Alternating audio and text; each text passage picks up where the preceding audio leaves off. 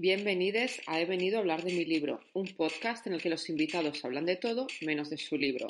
Venga, pues hola a todos. Hoy estamos con Sandra, Sandra Zendal, perdón, una de las editoras de Con tinta me tienes, que si no conocéis la editorial os digo ya que le echéis un vistazo porque tienen autoras muy buenas. Tienen, por ejemplo, Susan Stryker, tienen a Lori Penny, tienen la, eh, la colección de, de Amor con H que la recomiendo a todo el mundo hasta la saciedad, pero se lo recomiendo también incluso a amigas, y acaban de editar eh, un poemario de Roberta Marrero. O sea que completito el catálogo y de verdad que es todo, que lo digo por experiencia propia, todo bueno. Pero hoy vienes a hablar de cuidados, sobre todo de cuidados fuera de la heteronormatividad.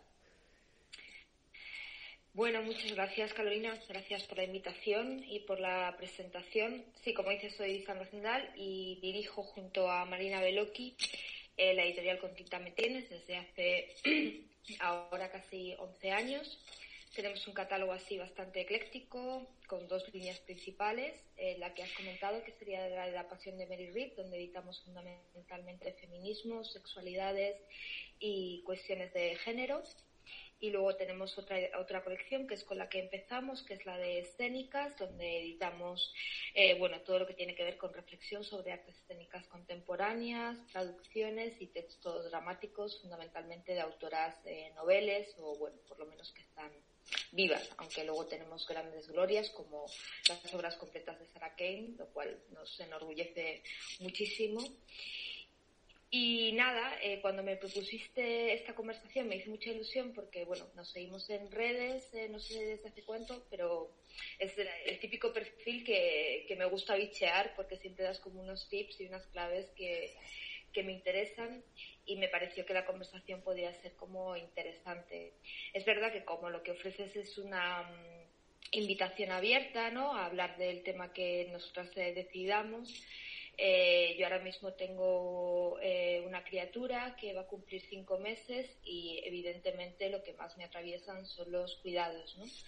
Cuidados en plural y en un sentido muy amplio, ¿no? Desde lo meramente personal, o sea, qué supone de repente para, en mi caso, una mujer cis eh, ser madre de una criatura, junto con, comparto la crianza con mi pareja, con Ana Murillo, eh, y qué está suponiendo eso también a nivel eh, social y a nivel profesional, ¿no? Eh, incluso en el supuesto, como es mi caso, de ser una privilegiada, tener una empresa propia y mm, disponer de cierta flexibilidad, ¿no? Una flexibilidad que, que además es el resultado de, de por qué se toma la decisión en este momento, ¿no? Quiero decir, con Tinta me tienes, ha tardado muchísimo tiempo en despegar porque lo hicimos todo bastante mal. Empezamos con una inversión cero en la editorial y lo que hicimos fue, bueno, pues es que en aquel momento tampoco nos planteamos ser editoras o, que ese iba a ser nuestro proyecto de futuro, ¿no? Nos encontramos en aquel momento Marina y yo, que habíamos sido pareja, y con Tinta me tienes ese resultado más que del amor, del desamor, ¿no? Era como una forma de poder seguir estando relacionándonos juntas sin que el amor ya nos atravesase, ¿no? Y bueno, pues empezamos con un primer libro que se llama A veces me pregunto por qué sigo bailando, eh, que era una reflexión de 27 autoras y autores acerca de la intimidad y las artes escénicas.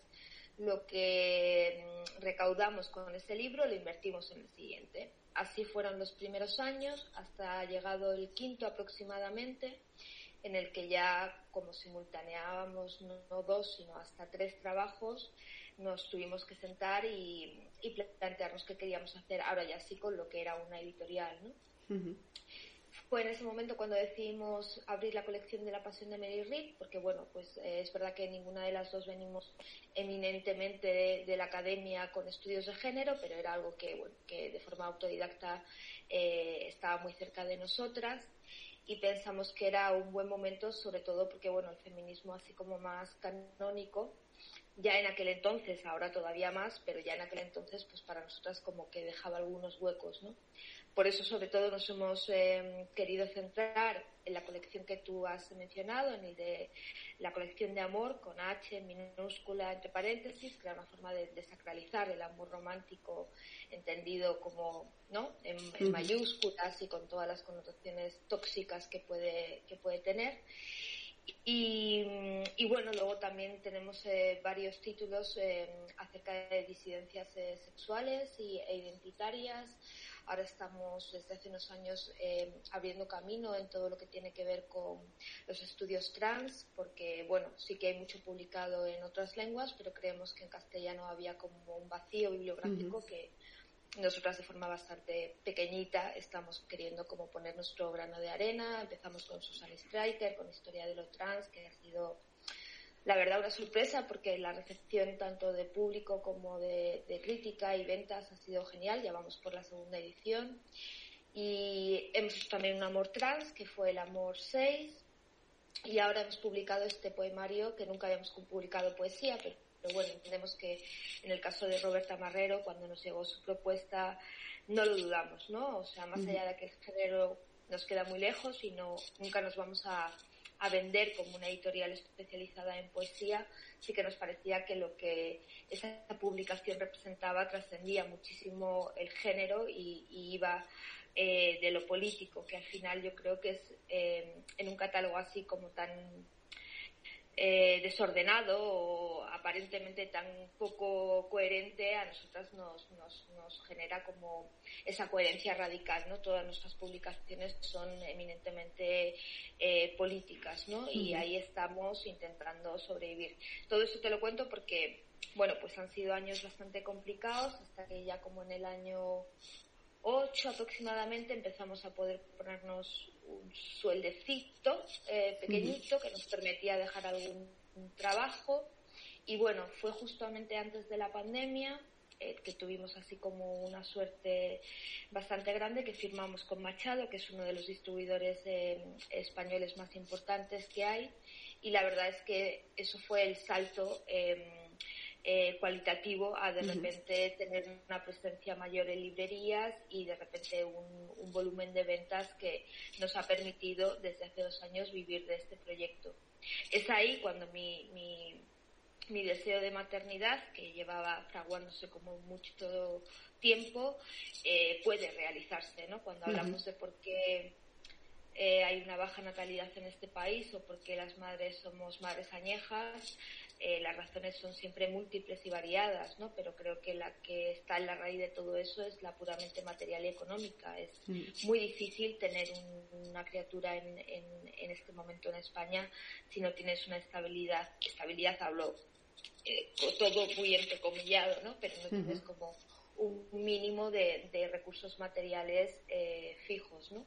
Y por eso eh, yo me, me pongo a a quedarme embarazada. Eh, lo hago además a través de el servicio de, salud pública de la Fundación Jiménez Díaz, porque también hasta hace unos años estaba prohibido para las lesbianas acceder a los tratamientos de reproducción asistida.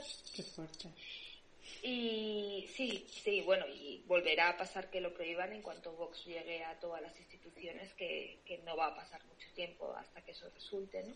Es cierto que no siendo del todo gratuito, eh, yo he tenido que pagar cada inseminación 400 euros, lo cual es un agravio comparativo que está en tribunales ahora mismo, porque hay hospitales en Madrid donde eso se ofrece de forma gratuita, otros que no. Bueno, pues depende.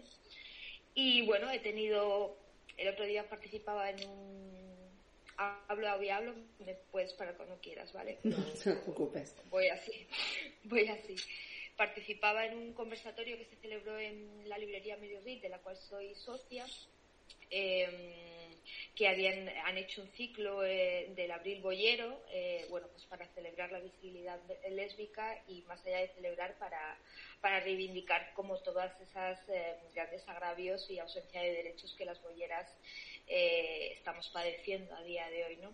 Este conversatorio en particular era sobre sobre maternidades boyeras, ¿no?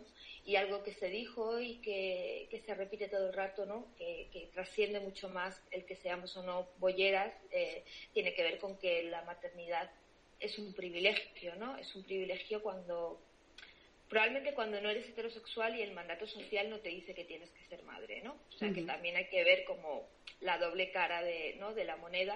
En el caso de las bolleras, evidentemente, como es algo hiperconsciente que elegimos, que pagamos, que tenemos que llevar a cabo, pues sí es un privilegio y luego eh, tener siempre como muy en cuenta que hay, hay un montón de mujeres que aún teniendo el deseo de ser madres eh, no pueden llegar a serlo, ¿no? Entonces, por eso también hablo del privilegio, ¿no? El privilegio es económico por poder hacerlo, el privilegio es porque tienes papeles y puedes acceder al servicio público de salud, porque si no, también las migrantes no están pudiendo hacerlo, y el privilegio es eh, ser boyera en este caso, eh, tenía que tener algo bueno, porque lo puedes elegir y no, no es algo que te suceda, ¿no? Ni, ni mucho menos. Y ese es un poco por donde yo entiendo ahora mismo los eh, cuidados y todas sus derivas. Y entonces, em, claro, una de las cosas de las que hablábamos, ¿no? Es precisamente que como es mucho más difícil no solamente una maternidad que no es la heteronormativa, sino también pues, la conciliación, porque no es tan fácil. Tú en tu caso decías, bueno, puedes trabajar desde casa, pero no todo el mundo puede elegir, por ejemplo, su horario, no todo el mundo puede trabajar desde casa. Y luego hablábamos también de lo complicado que puede ser, por ejemplo, no tener familia cerca o, no o familia que no pueda ayudar. Que, por ejemplo, eso es algo que sí que veo aquí en Alemania con mis amigas que son madres, que nadie tiene aquí los abuelos. Entonces. Claro, o sea, el, el problema eh, el, el, el, sistémico, el estructural, es que en España hay 16 semanas de baja por maternidad. Eso es un chiste patriarcal de muy mal gusto. Quiere decir, 16 semanas prácticamente no te ha dado tiempo a recuperarte ni a ti como, como madre, ¿no? De lo que es un proceso de embarazo y un parto, sea cual sea, como se ha resuelto, ¿no? Una criatura de cuatro meses es una criatura 100% dependiente, quiere decir, o sea, eh, su alimentación, sus sueños, su vida, eh, en todos los sentidos, depende de una o dos, o si es muy afortunada, varias personas de referencia. Si además le cruzas la lactancia, eh, la recomendación de la OMS es de dos años de lactancia. eso contradice absolutamente que tú tengas 16 semanas de baja. Aún así, si nos vamos a las recomendaciones más realistas, eh, estamos hablando de seis meses de lactancia exclusiva. Eso es totalmente incompatible. Estas imágenes, estos memes que vemos de las mujeres en los puestos de trabajo con los sacaleches y mm, los pechos llenos de leche porque no se desbordan, esto es real. O sea, si realmente tú tienes que incorporarte, como hay muchas mujeres que se tienen que reincorporar al de cuatro meses a tu puesto de trabajo, primero tienes que tener acceso a una escuelita pública, que en este país también, y particularmente en esta ciudad, en Madrid, es que te toque la lotería, eh, porque, bueno, entonces las instituciones están directamente como tratando de fagotizar todo lo público y, lo que se está premiando es la, iniciativa privada, ¿no? A todas, a todas luces. Y, por otra parte, eh, el tema de la familia, ¿no? Si tienes a lo mejor la suerte de que tienes unas abuelas que de repente pueden ejercer los cuidados y quieren, porque eso también lo, damos por supuesto, pero, pero hay mujeres que no quieren cuidar y, están en su derecho, ¿no? Si tienes el privilegio de tener abuelas que estén vivas, que estén capaces y que quieran, pues a lo mejor puedes apañar por ahí, pero son todo casos muy excepcionales. No hablemos ya de las mujeres que no que no están dadas de alta, quiere decir, eh, la crítica a las 16 semanas de, baja de, maternidad es absolutamente imprescindible, pero tiene que ir acompañada de eh, la, llamada de atención acerca de todas esas mujeres que realizan trabajos que se pagan en B, que en este país es absolutamente habitual, las Kellys, bueno, todos los servicios eh, domésticos, todos los servicios al final de cuidados se están realizando mayoritariamente en condiciones de, en ausencia de contratos yo no me puedo poner en ese lugar. O sea, me parece un infierno pensar que, que tú estás limpiando casas, que es lo más habitual, a 20 a 30 euros ¿no? la casa, te quedas embarazada y durante esos meses, ¿cuánto tiempo puedes parar? ¿Quién cuida de tu criatura? ¿no? Entonces, creo que toda esa reflexión, que, que claro, que nos jode, que es, eh, que es fea, ¿no? Porque esto pues en un tweet no queda muy bien ni, ni es demasiado, ¿no? O sea, para retuitear como que no nos parece que sea como demasiado guay, está, está sobre la mesa de lo que nos está pasando, ¿no? Eh, podríamos hablar también si es que a lo mejor lo que hay que hacer es dejar de tener hijas, que es, que es, una, o sea, que es una posibilidad, ¿no? Pero bueno, eh, antes de irme ¿no? al, al, extremo del antinatalismo, que, que, puedo entender muchas de las razones y que y que ahí el otro día también salía a la mesa esta que te contaba de maternidades, ¿no? O sea, cómo el feminismo, de repente, cuando tú eres madre, también te mira regular, ¿no? O sea, porque hay como una tendencia, un feminismo quizá que no es, el que no nos representa, o, hablo en, en, primera persona, ¿no? Eh, que de repente es como que, traicionas, ¿no? Que sí, que si de repente eres madre estás traicionando al feminismo porque, bueno, básicamente te conviertes en lo que la sociedad patriarcal, ¿no? El mandato social eh, te ha llevado a, asumir, ¿no? Bueno, yo estoy muy lejos de pensar eso. Eh, creo que tener criaturas, por supuesto que es un acto egoísta, no, no es, el, es un deseo y como tal es un acto egoísta, pero creo que tenemos que ir mucho más allá. Sí, bueno, aparte también entra en juego cómo eduques a, a los hijos, ¿no? Eh, ¿no? No tiene por qué ser antifeminista. O sea, es un deseo natural querer tener hijos para muchas mujeres. No les puedes decir, no tengas, no, no te reproduzcas porque, porque es antifeminista. O sea, creo que, que lo que se puede plantear es otra forma de, otra forma de llevar la maternidad y que también la maternidad puede ser tremendamente feminista, como, como eduques, que es tremendamente hay, hay un trabajo de responsabilidad muy importante. Bueno, yo también creo que, al menos tal y como yo lo he vivido, eh, tiene que ver mucho con, con, que, con la toma de conciencia radical de que el mundo no acaba en ti misma, ¿no?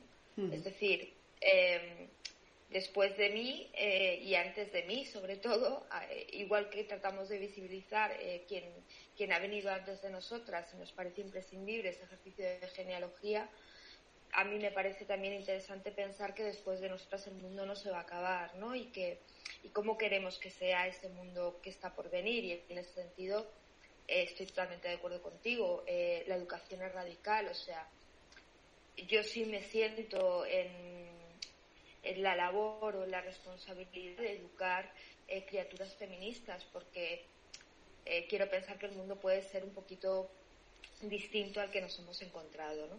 es muy ingenuo o es muy naif, pero, pero claro, si no piensas eso, pues desde luego no te, no te pondrías a tener eh, hijas e hijos, o sea, sería absurdo. Hombre, yo creo que un poquito mejor sí que tiene que ser, porque si pensamos cómo estaban nuestras madres, cómo estaban nuestras abuelas, nuestras bisabuelas, por muy mal que estén las cosas ahora, que nada es perfecto, siempre vamos a tener motivo de queja, al menos yo, eh, creo que está mejor, o sea, no es comparable. O sea, por ejemplo, Objetivamente, total. Yo soy la mm, salvo una tía abuela mía, soy la única soltera de la familia, por fin. O sea, no había modelos, pero ahora es válido quedarte soltera, es em, sin tener que explicar y es una opción más. Entonces creo que en ese sentido sí vamos mejorando. Sí, sí, yo no soy nada apocalíptica, ¿eh? O sea, creo que, objetivamente estamos mejor que nuestras abuelas e incluso que nuestras madres, ¿no? A pesar de lo que diga Ana Y una pregunta, porque has mencionado el proceso de guardería, de conseguir guardería en Madrid em, si no es privada. ¿Cómo funciona? Porque no lo sé. Claro, yo tampoco lo sabía. O sea, hay algo bastante bonito en, la maternidad y es que es un proceso de aprendizaje salvaje, ¿no? O sea, como que todos los días aprendes algo, ¿no? Eh, cosas que a lo mejor incluso querrías no aprender o no saber, ¿no? Bueno, pues cuando nos eh, planteamos que teníamos que inscribir a, a nuestra criatura en una escuelita pública, porque yo, bueno, ahora tengo esa flexibilidad, pero a partir de septiembre yo necesito como eh, unas horas eh, para sentarme delante del ordenador e incluso para mí, o sea, para mis propios autocuidados, ¿no? Para recuperar un poco de cierta libertad. Eh, nos dimos cuenta de que, de que la situación es salvaje, ¿no? O sea, de que para acceder a una escuela pública tienes que estar en un rango económico muy bajo, porque hay muy pocas plazas, lo cual es inexplicable, porque si lo que nos están diciendo todo el rato es que la natalidad está bajísima, ¿cómo puede ser que no haya plazas, no? Pero hay plazas también si viviesen en determinadas zonas de Madrid, nosotros en particular no vivimos en el centro, pero bueno, no vivimos en la periferia. Entonces, es curioso que en esta manzana de, de mi casa hay tres escuelas privadas, eh, las Montessori, bueno, todos los modelos que podamos imaginar, a 600 euros la escuela eh, privada. Está el modelo de las madres ahora de día también, que es un modelo bastante alemán que se ha importado. Y sin embargo, no tengo ninguna en mi manzana ninguna escuelita pública, ¿no? La más cercana, bueno, pues eh, tengo que andar 20 minutos. Y en esa más cercana las plazas son 10.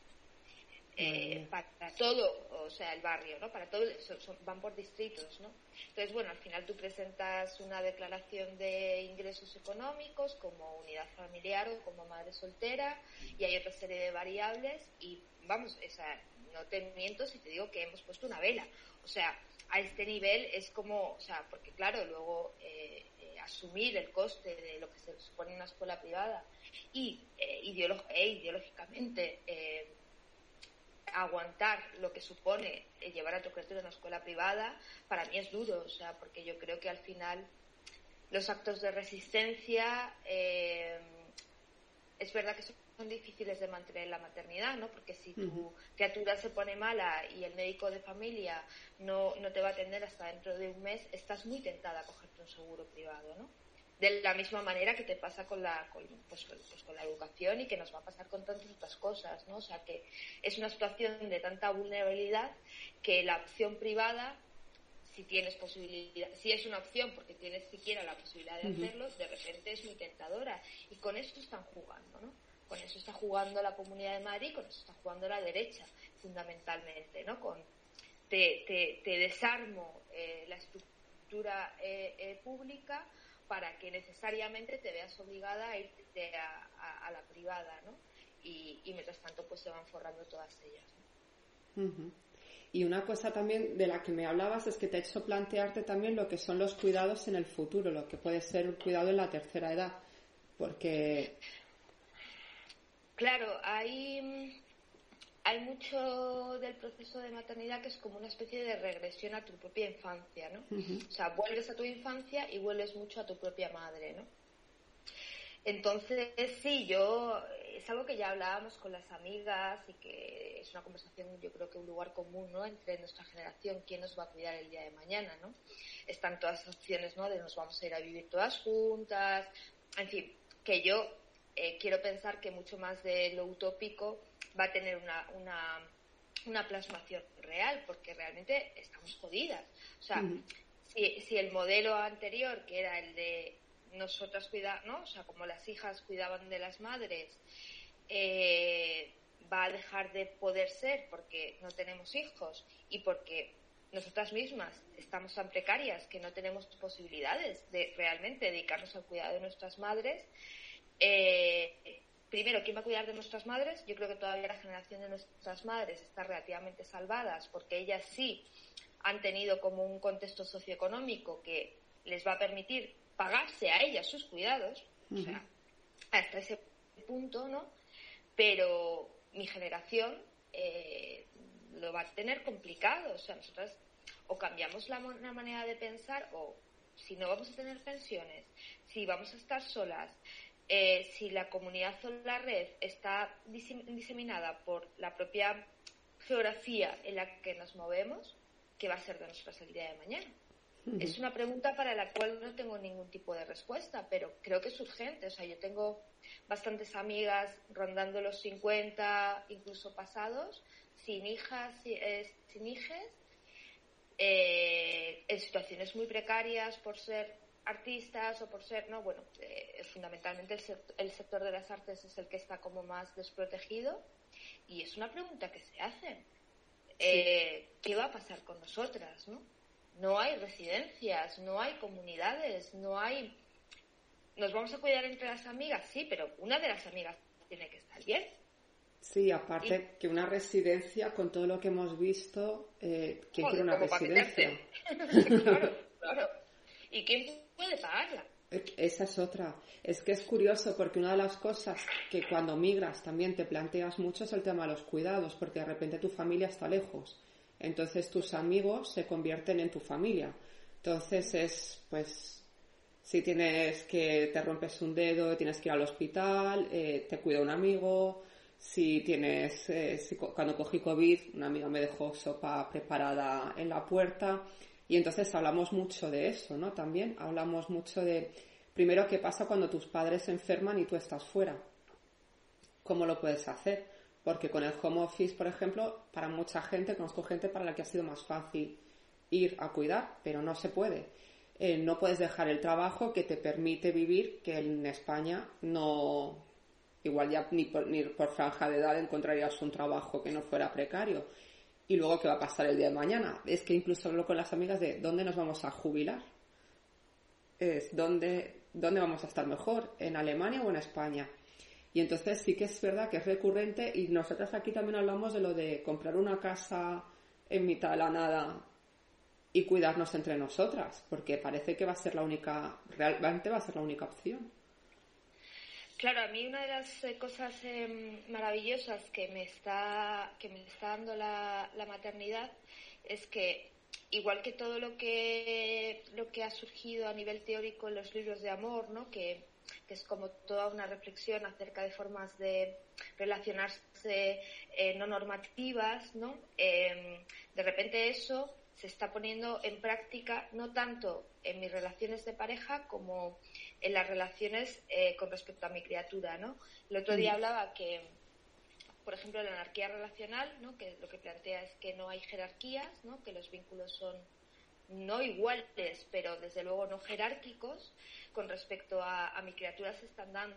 O sea, eh, Luca, que es como se llama, tiene 20 eh, tías y tiene 20 tías en igualdad de derechos y en igualdad de deberes, ¿no? O sea, como que están las tías eh, sanguíneas, eh, que son las, las menos, evidentemente, y luego la red de amigas está, está funcionando y está funcionando a niveles, ahora mismo, eh, la ayuda que, me, que nos pueden ofrecer es más sacarme a mí a tomar algo o venir a que yo me pueda fumar un cigarro o acompañarme en el paseo pero el día de mañana va a ser quien recoja a Luca en la escuelita, quien se quede una tarde, ¿no?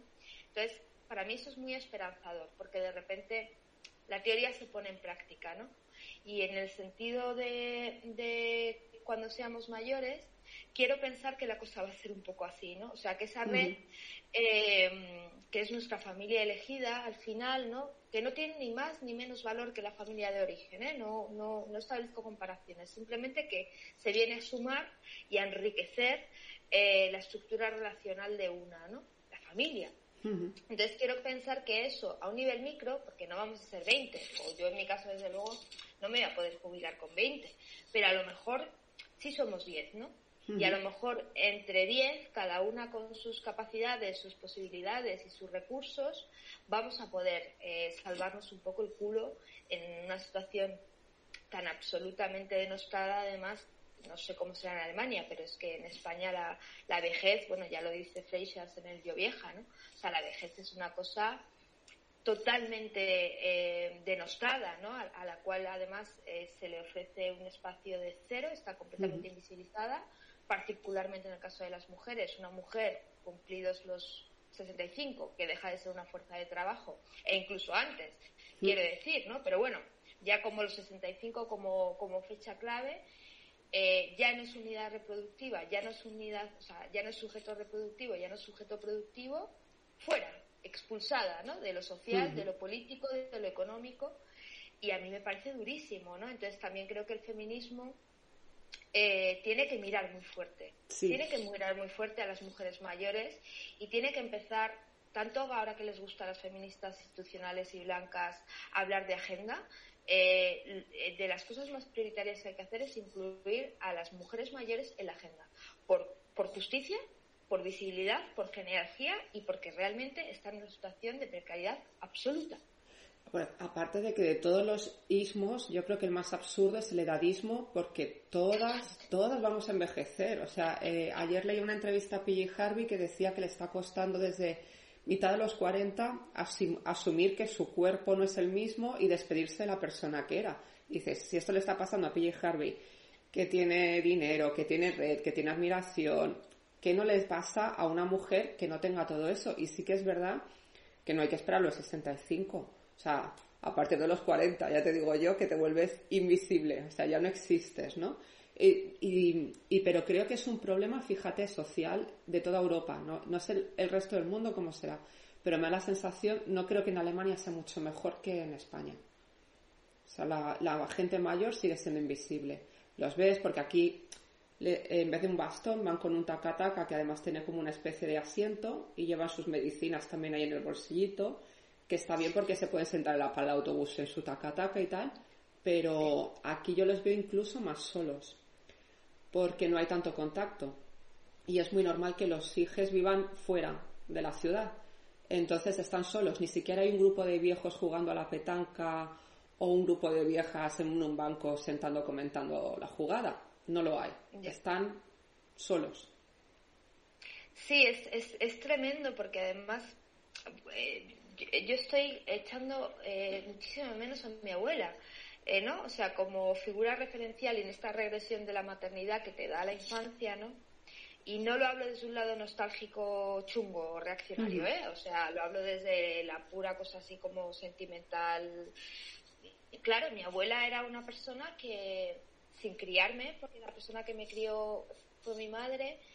Eh, claro, mi madre trabajaba 50 horas a la semana y era una mujer divorciada en los años 80, ¿no? Entonces, si yo me ponía mala, si alguien me tenía que recoger del cole, la persona que me llevaba a ballet era mi abuela, ¿no? O sea, y para mí era una figura de referencia absoluta, ¿no? Y, mm. Y no, no, creo que entonces eh, políticamente se las reconociese, ni muchísimo menos, ¿no? Quiero decir que como, como además los hijos y las hijas se tenían más jóvenes, la relación con las, las abuelas era más estrecha, porque claro, ahora eh, no hay tiempo, no es una cuestión ya de pura vida y muerte, no, no estoy hablando de otra cosa, ¿no? Entonces, em, es, es algo que, que creo que eso, que estamos eh, obviando que luego está el extremo opuesto, que son esas abuelas explotadas, que también existen, ¿no? Porque, claro, mm. Madres que no tienen capacidad y que no pueden recurrir a nada más, con abuelas explotadas, ¿no? Que están criando ellas realmente. Eh, y más allá de la función de abuela o no abuela, o sea, porque una mujer mayor que no es abuela tiene los mismos, debería tener los mismos derechos, la misma consideración, hay un, hay un velo, es que no las estamos queriendo ver, ¿no? Pero bueno, es, es todo el proceso de invisibilización de la mujer, ¿no? O sea, no deja de ser como otra deriva más de esa invisibilización de la mujer eh, cuando ya no es eh, sujeto eh, productivo ni reproductivo. ¿no? Y por ejemplo, una de las cosas que también decías, que creo que también es cuidado, que dices que a veces tienes amigas que simplemente llegan y te llevan a tomar una copa o una cerveza o lo que te puedas tomar ahora, porque si estás con lactancia a lo mejor no puedes tomarte más que un café. Que a veces pensamos que el cuidado es solamente eh, coger a los hijos o mm, irte a hacerle un recado, pero mm, nos olvidamos de que el cuidado también a veces es necesitas salir, que te dé el aire, ver a las amigas, tomarte algo, hablar de algo que no tenga nada que ver con problemas y que eso también parece que está está empezando a reconocerse ahora como cuidado, pero lo veo más por la gente más joven que sí lo habla, pero se veía, creo que la gente más mayor, si pienso en nuestras madres, lo veía como eso es un lujo, eso es socio, eso es diversión y no se ve como un cuidado, pero también lo es.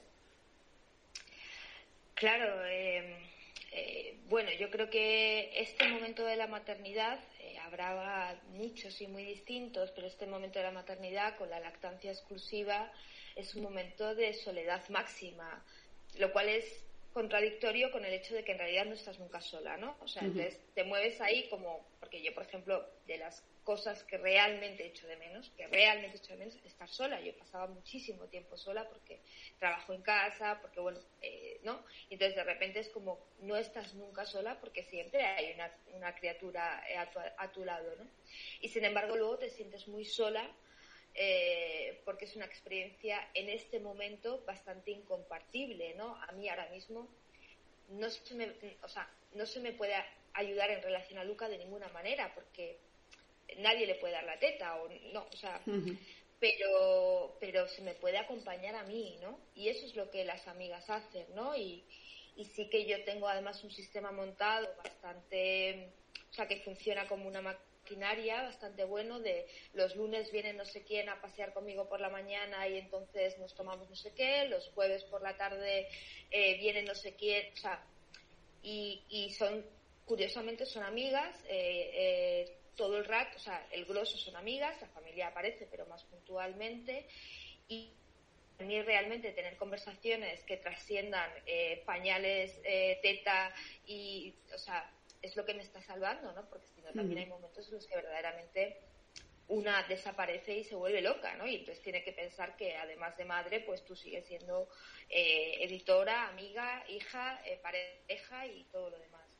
Sí, eso es algo que también noto que da la sensación de que cuando una mujer es madre, todo lo demás desaparece y queda engullido por la maternidad. Se la ve ante todo como madre y ya está. Sí, bueno, yo ahí creo que el patriarcado, pues eh, una vez más nos, nos, nos, nos, condena, ¿no? Quiero pensar que, que quizá las em, personas que estamos intentando relacionarnos de otra manera, eh, ¿no? Con respecto a la familia, también trabajamos eso, ¿no? Y yo hablo mucho con Ana, con, mi pareja, que ya, bueno, ella se incorporó eh, a trabajar muy pronto, pues porque recién habíamos eh, abierto Mary Read, la librería necesitaba que ella regresase, ¿no? O sea, y hay veces que nos, que nos reímos nosotras mismas porque es como queremos seguir haciendo muchas cosas, ¿no? Y eso probablemente no, no va a favor de Lucas, sino en contra o desde luego, bueno, pues de repente como tener a tu criatura con dos años en la librería haciendo una charla quizá no es el contexto ideal, pero hay como una intención muy férrea de seguir siendo nosotras mismas, ¿no? Y, y entre nosotras, entre Ana y yo, lo que nos concedemos mucho es eh, tiempo para seguir siendo nosotras mismas, ¿no? Y da igual si es hacer una conversación como estoy haciéndola contigo ahora o tomarme una cerveza con mi amiga porque es que esa hora para mí es igual de importante o poder estar tomándome un café yo sola con un libro que también es un poco lo que nos da la vida ¿no? yo creo que la conciencia radical que tenemos eh, las bolleras eh, ¿no? acerca de, de la maternidad por, por, haber sido tan elegida también nos permite intentar evitar según qué eh, problemáticas que a lo mejor las mujeres heterosexuales yo creo que caen mucho más en ellas. Pero creo que también es importante para las hijas, ¿no? Porque, por ejemplo, si tú ves a tu madre que sigue activa, que se mueve, que ha hecho cosas, que no se ha quedado anclada en casa cuidando, eh, tú vas a querer hacer otras cosas. Es mucho más fácil. Eh, vas a tener más inquietudes. A lo mejor no, a lo mejor luego eres una seta, solamente quieres pegar un braguetazo y tener un montón de hijos. Puede ser. Pero yo, por ejemplo, a mi madre la recuerdo trabajando también entonces creo que es mucho más fácil y, también las conversaciones que puedes tener con tu madre van a ser mucho más sencillas cuando llegues ciertos problemas y te puede entender tu madre. Mientras que si tu madre nunca ha salido de casa puede ser más complicado. No lo sé, nosotras somos incapaces de pensar de momento como qué va a ser eh, para Luca, eh, ¿no? Eh, estamos en la pura supervivencia y lo que tenemos claro es que nosotras, para que Luca esté bien, tenemos que estar bien nosotras, ¿no? Entonces, eh, es como, eh, yo, yo, creo que también en este momento en el que estás tan, tan, tan sumida por, por la necesidad radical, la supervivencia hace que, que las prioridades también se, ¿no? Entonces, como lo que necesito hoy es eh, tomarme un café y leerme un libro durante una hora. Esa es mi necesidad, ¿no? Y mañana, pues, ya veremos. Sí, que ir un poco improvisando en el día a día. ¿Y qué opinas de todas estas mujeres que, por ejemplo, que además son conocidas porque se dedican a política, a, lo que sea, y que se definen primero como madre? Es que a mí las etiquetas me aburren soberanamente y además creo que estamos en un momento en el que, eh, propiciado por el furor de las redes sociales, eh, existe el riesgo de que procesos identitarios que no dejan de ser filosóficos y formas de estar en el mundo, que tienen una trayectoria eh, larguísima, queden reducidas a meras etiquetas que no significan nada, ¿no? entonces, eh, creo que como nos definimos tiene bastante menos relevancia a cómo estamos en el mundo, ¿no? Si tú decides que tu bio en Twitter o en Instagram es madre y luego política y luego amiga, pues genial. O sea, para mí son etiquetas, nunca mejor dicho, son etiquetas, ¿no? Eh, a mí me parece que la identidad es algo mucho más complejo y que está formado por por muchas capas, afortunadamente, y que si solamente podemos eh, construirnos a partir de una variable, eh, la cosa la cosa es floja. Sí, no, porque al final somos un montón de variables, cada persona. Es que nos, es que nos pasan muchas cosas y estamos en relación con, con muchas personas, entonces ahí la interseccionalidad está clara, ¿no? Y que incluso pueden ir cambiando, porque yo, por ejemplo, claro, a mí la, la, variable migrante no me había afectado nunca hasta que me vine aquí y ahora es que lo atraviesa absolutamente todo. Eh, por ejemplo, cuando hablo como feminista, hablo como feminista, pero como migrante que pesa más, pues, pues no lo sabes muy bien, depende de la situación, del contexto. Entonces, claro, las variables es lo que tú dices, ¿no? Yo, por ejemplo, no tengo migrante en, en la bio, pero a veces veo que sí me posiciono frente al mundo como esto es lo que soy, esto es lo que define para bien y para mal. Claro, y me parece muy interesante lo que planteas porque al final creo que explica de algún modo lo que está pasando con el feminismo actualmente, ¿no? Si el feminismo es uno monolítico, eh, deja de lado las eh, 200.000 variables que afectan al conjunto diverso de, de, lo que somos las mujeres, ¿no? O sea, si tú no tienes en cuenta eh, la raza, si tú no tienes en cuenta la clase, si tú no tienes en cuenta eh, que las mujeres trans son exactamente tus hermanas y tus iguales, eh, estás hablando solamente a un grupo de mujeres privilegiadas, minoritarias, para las cuales probablemente hacer unas políticas públicas determinadas les viene fenomenal, pero que deja de lado al grosso de lo que somos las mujeres, que somos multitud y, bien diversas. Sí, una de las cosas, de hecho, que me da rabia lo que está pasando con el feminismo ahora es que es más evidente que nunca que no hay un solo feminismo, pero hay gente hay empeñada en que tiene que haber uno solo y todo, todo el feminismo que no encaje en ese que debe ser hegemónico, lo quieren aplastar y lo tachan y lo acusan. Entonces estamos con la buena feminista, la mala feminista, repartiendo carnets, esto sí, esto no. Yo, para mí, cualquier feminismo que sea inclusivo Vale, y cuando digo inclusivo, quiero decir... A todos los niveles. Todas, todas, tienen que entrar todas. Si no entran todas, entonces para mí ya no es feminismo. Pero sí que noto que hay gente que es, no, esto sí porque aquí se... Y al final es feminismo blanco hegenómico, hegenómico ah, ya no sé. Hay días que no sé ya ni hablar ningún idioma hegemónico. No pasa nada. Eh, de clase media, blanco, europeo, eh, y dices, no es pues así. Son, son policías de la moral. Si es que al final se están convirtiendo en el caldo de cultivo de, de toda la derecha y todo el pensamiento reaccionario. Bueno, por llamarlo pensamiento es, es ser bastante generosa, pero bueno, eh, todo el movimiento reaccionario que, que está asolando no solo a Europa, sino a todo el mundo, ¿no? Entonces, a mí me entristece mucho y me gustaría poder ser capaz de no darle alas y de directamente ni hablar de ello, pero creo que es tan grave lo que está pasando es muy grave. y es tan grave es tan grave lo que va a pasar, o sea, es decir, el día que la ultraderecha llegue realmente a las instituciones, no va a haber vuelta atrás. La pérdida de derechos va a ser automática y me da igual que eso dure cuatro años o media legislatura o dos. Eh, eh, durante ese tiempo, todas las, las, minorías vamos a padecer muchísimo y los cambios que se pueden hacer tanto en educación como en sanidad, bueno, en políticas públicas básicas estructurales, eh, luego cuesta mucho volver atrás, ¿no? Entonces, dentro de unos años ese, feminismo se llevará las manos a la cabeza y dirá, no éramos conscientes, no éramos conscientes ¿no? De, de, lo que estábamos participando y lo que estábamos propiciando, pero va a ser muy tarde.